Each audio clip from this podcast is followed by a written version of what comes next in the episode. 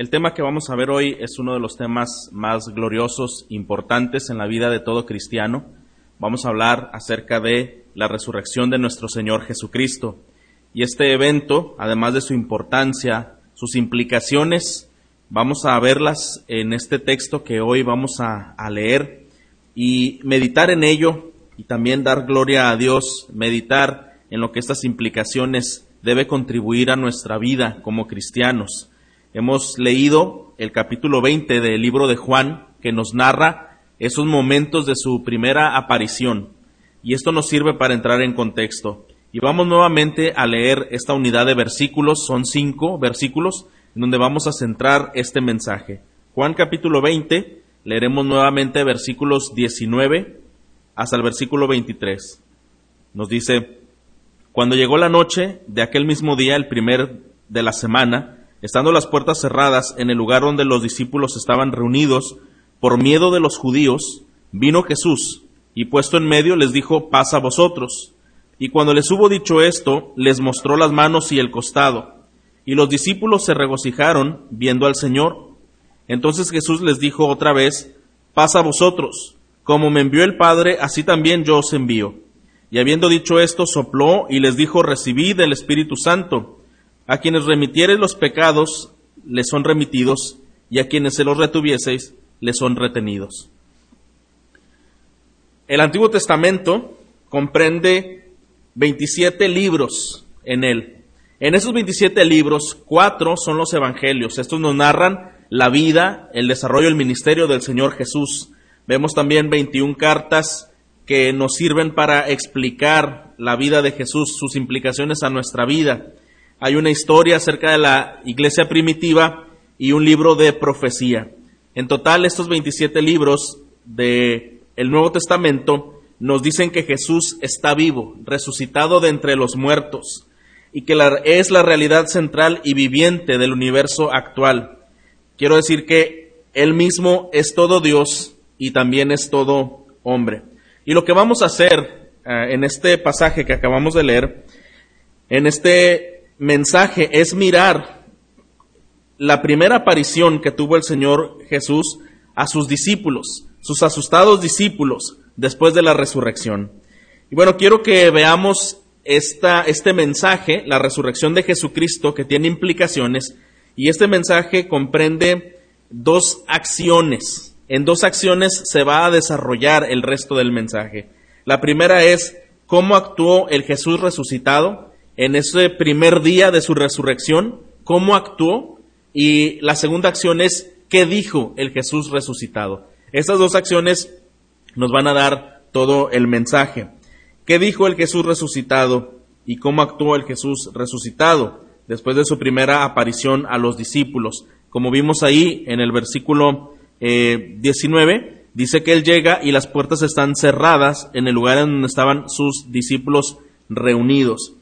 Bueno, ese día Jesús llega a, sus discípulos y se puso en medio de ellos. Vamos a observar tres detalles de cómo trata el Señor con los suyos. Esto es importante. Eh, ¿Cómo actúa el Señor Jesús? Después de que los discípulos habían perdido a su Maestro en ese eh, lugar tan lamentable, en esa cruenta cruz, ellos habían quedado solos humanamente eh, físicamente se sentían ya sin un líder y ellos solamente se reunían a escondidas con temor de que quizás serían eh, avasallados, apresados o muertos por los enemigos, eh, por los romanos, por los judíos que tenían intenciones hacia ellos. Pero en una de estas reuniones resucita Jesús tres días después de haber muerto y aparece a ellos. Y vemos entonces tres detalles que ocurren. En primer lugar, vemos que esa mañana Jesús había aparecido a María Magdalena, y esto lo vimos hace un momento. Jesús aparece a María Magdalena, ella llora, ella está sufriendo, y entonces Jesús habla con ella. Después de esto va y aparece a los once discípulos, pero aparece a todos juntos donde ellos se encuentran reunidos. ¿Y cómo aparece Jesús? En primer lugar vemos que las puertas estaban cerradas. Este es un detalle importante porque que las puertas permanecieran cerradas nos dice cómo era el temor que ellos tenían de, de, su vida, pero él no tuvo que tocar, Jesús no tuvo que abrir la puerta, él simplemente estaba allí. Y una vez que entra a el centro en donde estaban reunidos los discípulos, él les muestra las manos y les muestra su costado. Y entonces eh, Jesús prácticamente les dice, mírenme y pálpenme, soy Jesús. Esto significa mucho para nosotros. Quiere decir que Jesús puede ir a donde nadie más puede ir, donde ningún consejero puede llegar, donde ningún doctor puede estar, donde nadie más puede llegar. Jesús sí puede estar. Inclusive, hermano, no hay lugar en donde usted está, ni siquiera profundidades de su personalidad y de su carácter a las que Jesús no pueda atravesar. Después de que Jesús murió y resucitó, Él estaba allí en medio de una reunión de sus discípulos que estaban bajo puertas cerradas, pero Él estaba en medio de ellos. Quiere decir que Jesús trasciende sobre el tiempo, el espacio y cualquier otra situación en nuestra vida, Él es presente, Él está allí. La resurrección de Jesús de entre los muertos le capacita para hacer lo que nadie más puede hacer. Con un cuerpo glorificado, con un cuerpo resucitado, con un cuerpo distinto, Él aparece ante sus discípulos. Ahora, otro detalle que vemos en esta aparición de Jesús es que ellos tenían miedo y por eso nos dice que esas puertas estaban cerradas. Su líder acababa de ser crucificado y su temor era completamente comprensible. Y en esto viene Jesús para estar en medio de ellos. Y lo que está diciendo la acción de Jesús es lo siguiente. Yo vengo a los míos cuando tienen miedo. No espero que ellos comprendan su rol y las circunstancias. No espero que tengan suficiente fe para vencer el miedo. Vengo a ayudarles a tener suficiente fe para vencer el miedo. Es lo que está haciendo Jesús con esta acción. Ve a sus discípulos temerosos y él llega para infundar aliento y valor. Otro detalle que vemos es que Jesús viene a ellos y se pone en el centro. Este es un detalle interesante, ya que vemos que él no vino al borde y llamó a través de una pared y a través de la distancia, como una deidad distante, quiso tratar con ellos. No, él quería que le vieran. Él quería que le reconocieran y que creyeran en Él y que le amaran. Y eso es lo que quiere el Señor para nosotros hoy. Usted hoy puede experimentar a este Jesús viviente para que le tenga cerca en su vida donde nadie más puede ir, para que le ayude en sus temores, como nadie más podría ayudarle. Viniendo justo en medio de usted, como estuvo en medio de ellos. ¿Qué hizo el Jesús resucitado? ¿Cuál fue su primera acción? Apareció ante este grupo de personas atravesando las puertas sin abrirlas, simplemente apareció en medio de ellos para infundir valor y eh, aliento a sus discípulos. Vino para demostrar eh, la promesa cumplida de su resurrección. Vino para decirle a los suyos, yo estoy aquí trascendiendo en el tiempo y el espacio porque sigo siendo Dios. ¿Qué sucede inmediatamente de lo que Jesús hace? Bueno, ahora Jesús dice algunas palabras. En el versículo 19 leímos que llegando aquella noche, estando las puertas cerradas donde los judíos, los discípulos estaban reunidos, por el miedo a los judíos, vino Jesús y estando en medio de ellos, ahora él pronuncia las primeras palabras. Yo creo que si hay algo que tenemos que tener mucha atención es ¿Cuáles son las primeras palabras que Jesús dijo cuando apareció? A todos nosotros nos interesa mucho eso. Si dejamos de ver a una persona por, un tiempo y regresa, ¿qué son las primeras palabras que tiene que decir? ¿Cuánto más las palabras de Jesús, el que había sido crucificado? Y ahora regresa resucitado. ¿Y cuáles son sus primeras palabras? Tienen, por supuesto, una importante, eh, un importante significado. ¿Qué palabras dijo? En el versículo 19 es la última frase Jesús dijo, paz a vosotros, paz a vosotros. ¿Qué le dice estas palabras, hermano? Que Jesús, quien conoce todo, él podía percibir el temor, él podía conocer la frustración, la dificultad, la aflicción que sus discípulos estaban viviendo. Y cuando Él llega y se hace presente, inmediatamente pronuncia palabras eh, poderosas, palabras de paz. Paz a vosotros. ¿Qué es lo que Jesús dice? Vamos a ver tres palabras que Jesús dice y estas tres palabras son tres presentes o tres regalos, tres implicaciones que ocurren después de la resurrección de Cristo. Y esto tiene que ver con nosotros, tiene que producir un cambio, tiene que llevarnos a un movimiento a cada uno de nosotros. El regalo de la paz, el regalo del poder y el regalo del propósito. Sabemos que lo opuesto a la paz es conflicto. Lo opuesto al poder es la debilidad. Lo opuesto al propósito es la indeterminación. Oposiciones a los regalos que Jesús entregó después de su resurrección. Muchas vidas están arruinados, arruinadas por el conflicto. Están arruinadas por la debilidad y por la indeterminación. Pero Jesús no vino al mundo eh, para morir y resucitar nuevamente para arruinar nuestras vidas. Jesús vino para salvar nuestras vidas. Y lo que veremos eh, es que Él nos salva de arruinar nuestras vidas. Él vino a traer propósito a nuestras vidas. Entonces lo que Él dijo es, pasa a vosotros. Alrededor de aquel día, primero de la semana, cuando las puertas están cerradas, viene a sus discípulos, se pone al centro y pronuncia estas palabras. Diciendo esto, les muestra sus manos, el costado, entonces los discípulos se regocijan al ver al Señor y Él nuevamente pronuncia paz a vosotros. La paz que Jesús da es antes de cualquier obra que nosotros podamos hacer, aun que estén llenas de propósito. No iniciamos la paz con Jesús mediante acciones. Él inicia la paz con nosotros. Es Jesús quien inicia una paz en nuestras vidas. El apóstol Pablo escribió 13 de las 21 cartas que hay en el Nuevo Testamento y lo explica así en Efesios 2, 14 al 18, que Él mismo, Jesús, es nuestra paz, que de ambos pueblos, judíos y gentiles, hizo uno solo, para reconciliar con Dios a los dos pueblos en un solo cuerpo por medio de la cruz, habiendo dado muerte en ella a la enemistad. Esta es una paz obtenida. La paz que Jesús ofrece a los discípulos es la paz que alcanzó cuando murió por ellos sobre la cruz. Es una paz obtenida, es una paz alcanzada, porque es la paz que Cristo ha dado. Es por eso que el versículo 20, cuando dice, y diciendo esto les mostró las manos y el costado, yo soy el que murió, prácticamente yo soy el que ustedes abandonaron, yo soy quien fue herido por las transgresiones y puedo ofrecerles paz, porque mi sangre ha cubierto todos sus pecados.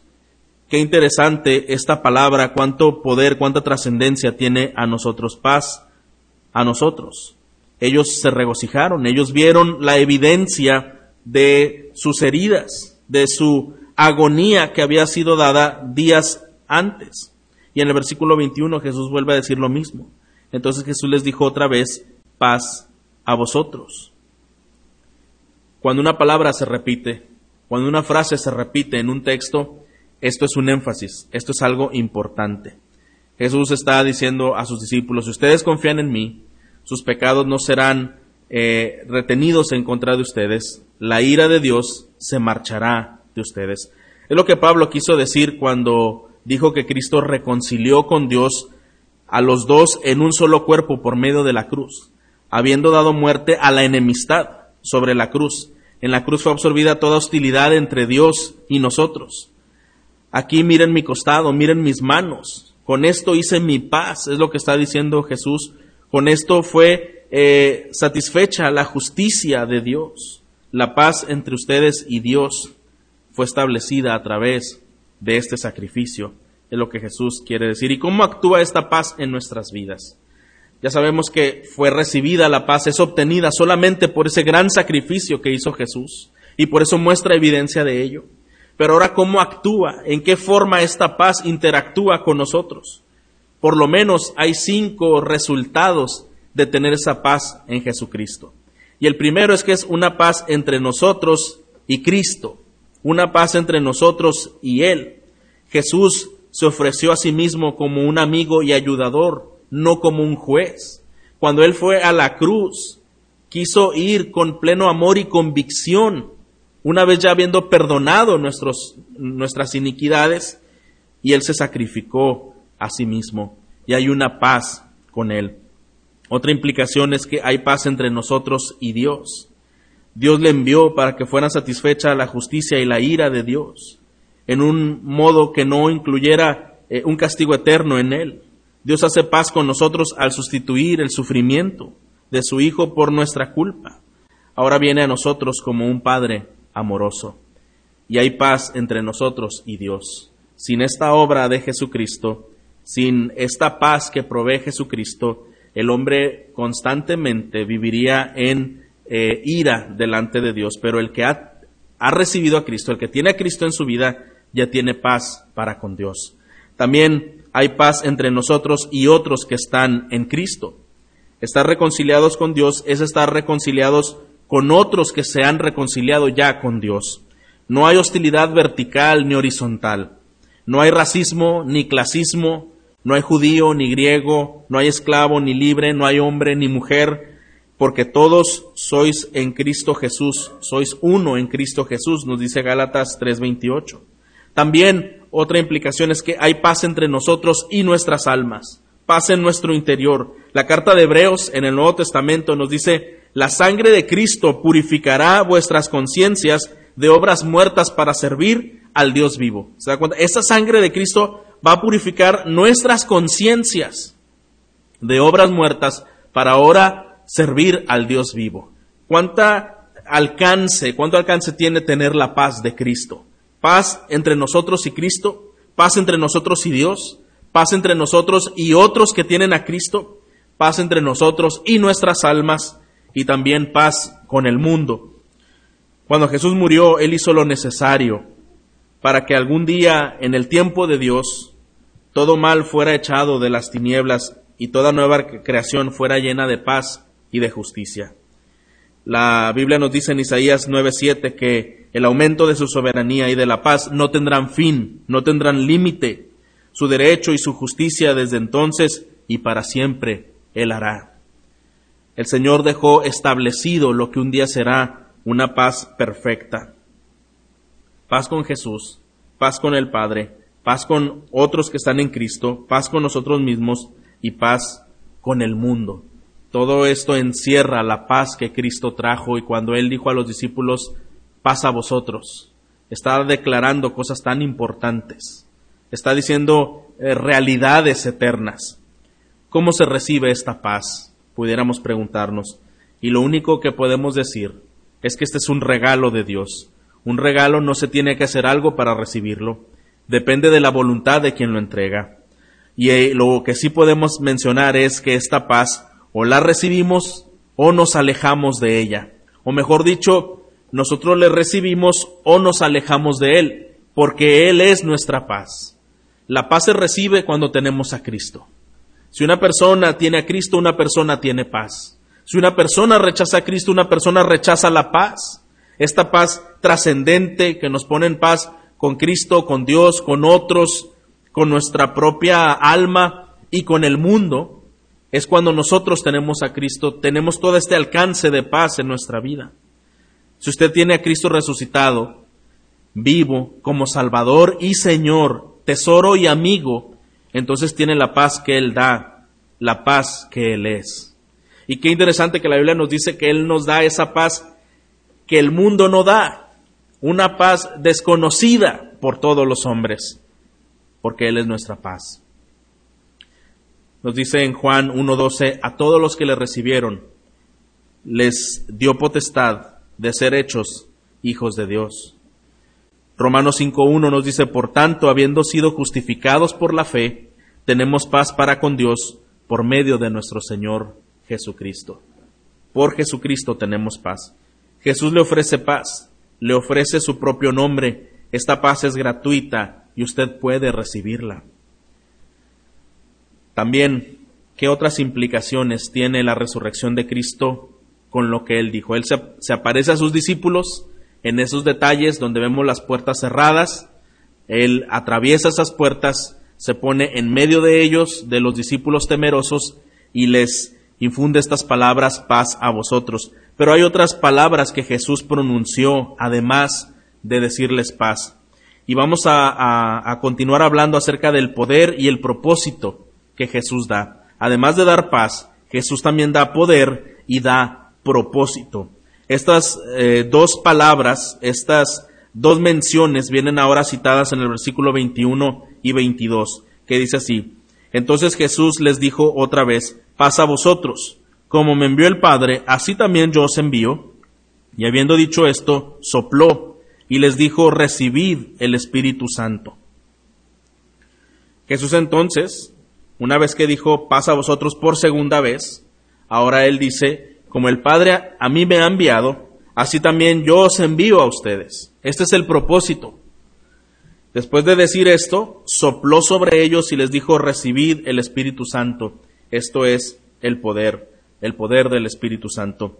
Jesús iba a derramar el Espíritu Santo eh, cuando ascendiera a los cielos en Hechos 2.33, vemos esto. Hechos 1.8 nos dice, pero recibiréis poder cuando el Espíritu Santo, Santo venga sobre vosotros. Esto ocurrió siete semanas después de su resurrección en el libro de, de Hechos. La iglesia reunida, la iglesia antigua, la primera iglesia, estaban reunidos esperando esta promesa y el Espíritu Santo vino sobre ellos. La obra del Espíritu Santo que Jesús da es lo que nos hace capaces de hacer lo que simplemente no podemos hacer por nosotros mismos. Él nos da el poder. Y esto es algo que cambia totalmente la vida de la iglesia cuando el Espíritu Santo llega sobre ella. Les da de nuevo, les da poder, les da valor, les da esa capacidad de testificar de una manera increíble. Y aquí también en Juan 2.22 Jesús realiza una especie de parábola eh, representada cuando dice que sopló sobre ellos y les dijo recibid el Espíritu Santo. No quiere decir que en ese mismo momento ellos lo recibieron, pero sí dio ese aliento de vida y eh, había esa promesa en la palabra no dejaré huérfanos, vendré a vosotros y esto es que el Espíritu Santo estaría sobre ellos. Este poder es nuestra única esperanza para alcanzar el propósito que Él tiene para nosotros. Y nos da ese propósito en el versículo 21 donde dice, como el Padre me ha enviado, así también yo os envío. Lo que el Señor está diciendo es, quiero que vivan en el mundo como mis representantes. Cuando Jesús llega y se posa y se planta en medio de esa reunión de sus discípulos atemorizados, angustiados, llega para traer paz, pero no solamente los deja con una paz pasiva, ahora les da poder y ahora les da instrucción. Y ahora lo que Jesús está diciendo es, no tienen que vivir amedrentados, no tienen que vivir escondidos, ustedes serán mis representantes, yo tendré que ascender al Padre, pero ustedes estarán aquí y tomarán mi lugar y tomarán mi poder y me van a glorificar. Mi Padre eh, me ha enviado a mí y yo los envío a ustedes. Es lo que Jesús está dando esta instrucción. Les está dando el propósito y les está dando el recurso para que cumplan ese propósito. Les está dando la instrucción de que ellos tenían que glorificar, de que ellos tenían que continuar hablando este mensaje y les está dando el Espíritu Santo, les está dando el poder necesario para hacerlo. Hermanos, y esto hace mucho la diferencia. Nosotros no solamente celebramos o identificamos a un Jesús eh, clavado en una cruz y ahí permanece eh, inmóvil y eterno. Nosotros predicamos a un Jesús que fue necesario que padeciera, que viviera y padeciera todas estas aflicciones y que su, su vida fuera depuesta en la cruz, pero después al tercer día Jesús resucitó. Y en su resurrección, como celebramos hoy, él viene a traer paz a nuestras vidas y Él tiene a traer un propósito, a recordarnos que hay un propósito, que nosotros servimos a un Dios vivo, que ese Dios vivo merece lo mejor de nuestro ser, que ese Dios vivo nos ha enviado, nos ha dejado a este mundo para que hagamos su voluntad. Y, no solo nos ha dado esa instrucción, dejándonos indefensos y con mayor temor de cómo hacer las cosas que Él desea que hagamos, nos dejó su poder y su poder es suficiente. Su Espíritu Santo nos llena de valor, nos llena de ejercicio, nos llena de fe para poder cumplir los deseos de Dios. Nuestro principal propósito para existir. Jesús viene a nosotros, nos da su paz entonces nos da su poder para hacer el tipo de cosas que no podemos hacer por nuestras propias fuerzas, que los simples seres humanos no pueden hacer. Y vamos a decir algunas muy sencillas, como derrotar nuestro propio egoísmo y amarnos, amar a otras personas y atesorar a Cristo por encima de todo. Esas cosas no las podemos hacer sin la ayuda de Dios. Amar a otras personas, atesorar a Cristo por encima de todas las cosas, derrotar nuestro egoísmo, eso no es posible a menos que el Espíritu Santo esté en nuestras vidas.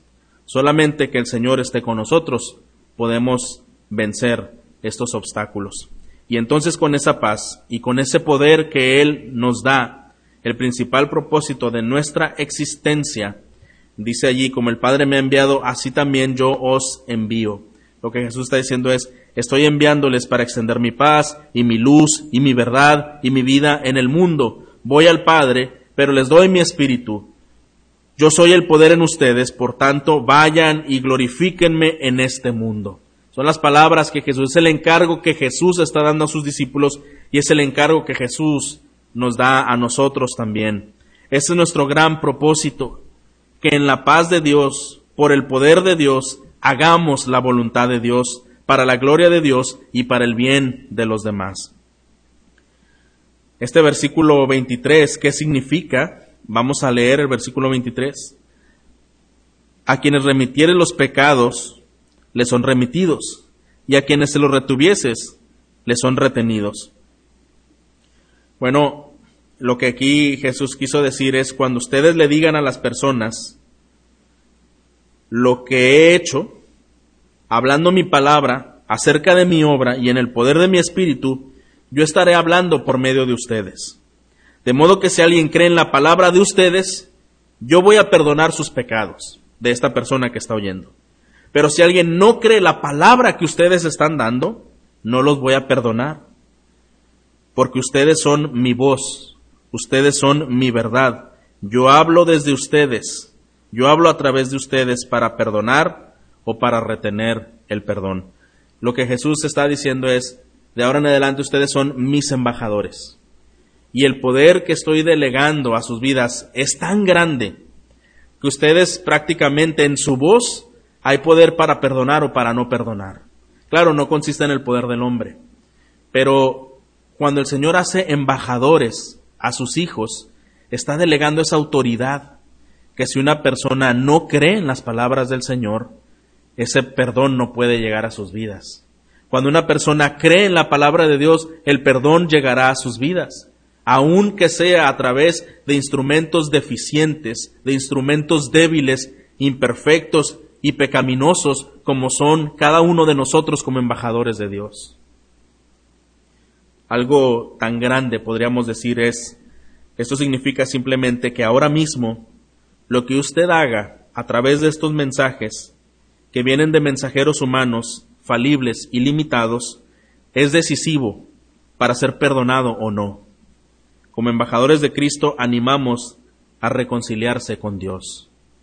¿Y qué tenemos que hacer cada uno de nosotros, los que somos creyentes?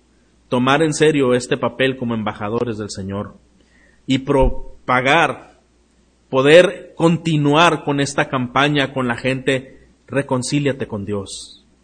Vengo a traerte un mensaje de esperanza, un mensaje de salvación, reconcíliate con Dios. Mira tu posición, mira tu condición personal. Mira al Señor. Él está dispuesto a perdonar, Él está dispuesto a eh, entrar en tu vida y transformar tu vida. Y como embajadores, esta debe ser nuestra tarea. Reconcíliate con Dios. Hermano, ¿por qué no toma el tiempo de poder hablar a familiares, amigos, a personas conocidas, que podamos entregar este mensaje que nos ha sido entregado a nosotros, que nos ha sido delegado a nosotros por el Cristo resucitado. Ya no está Él predicando el mensaje abiertamente, pero nos ha dejado a nosotros para que seamos una extensión de ese mensaje. Y nos ha dejado ese mensaje con tal poder que lo que nosotros hablamos tiene trascendencia para perdonar o no perdonar los pecados. Imagínense la gran responsabilidad que el Señor Jesús nos ha dado. Es una responsabilidad muy grande. Es un poder muy grande, es una autoridad única. Y yo quiero animarle que usted valore esta autoridad, este poder que el Señor le ha dado. Le ha dado paz, le ha dado poder y le ha dado propósito. La resurrección de Cristo trasciende en gran manera en toda nuestra vida, en todo nuestro ser. Y como el Señor ha hecho grandes cosas en nosotros, también quiere hacer cosas a través de nosotros, a través de la palabra, a través de la predicación, a través de la testificación. Podemos decir a otras personas, y a incluso quizá algunas personas que estén escuchando este mensaje, reciba su paz como un regalo gratuito, reciba su poder y reciba su propósito. Interesantes las primeras palabras y las primeras acciones que Jesús hizo ese día que resucitó. Cuánta trascendencia tiene para nosotros la resurrección de Cristo. Estas implicaciones de que Jesús resucitó nos ha revestido de paz, de poder y de propósito. La gloria y la honra sea para nuestro Señor y eterno Salvador, nuestro Señor Jesucristo.